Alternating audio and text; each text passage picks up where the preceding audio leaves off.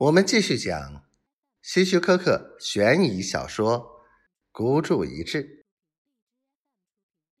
布莱克抿紧嘴唇，他了解那个犯人，了解他过去的全部经历。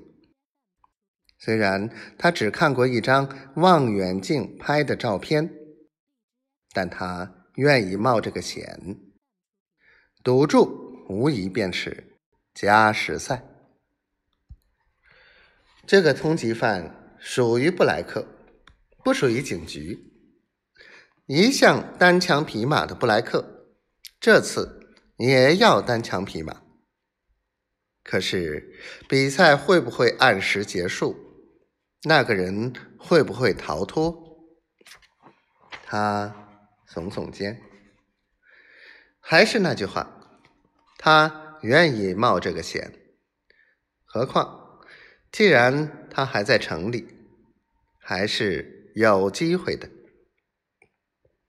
想到这里，他连电视也没有关，走出自己的两居室公寓，下楼一钻进汽车，便马上打开收音机，收听比赛的实况转播，然后把车开到大街上。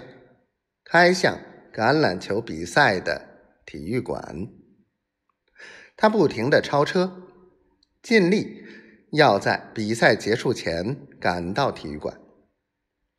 以他对城市交通路线的了解，布莱克知道哪条路最近，哪条路上行车最少。收音机里比赛还在继续，时间。就要到了，仍然是平局的结果。他不知道收音机里观众的叫喊声中有没有那个人的声音。他会不会不安？已经提前离开赛场了？不会的，他应该是个狂热的橄榄球迷。他会在比赛结束后随着人群。一起离开，不会独自先走的。恼人的红灯，布莱克不得不停下车来。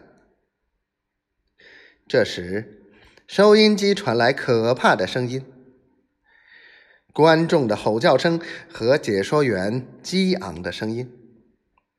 平局打破了，一支球队领先了一分，但。那不是布莱克喜欢的球队，他气得咬牙切齿，在心里呐喊：“加把劲儿，小伙子们，扳回一分，打成平局，进行加时赛。”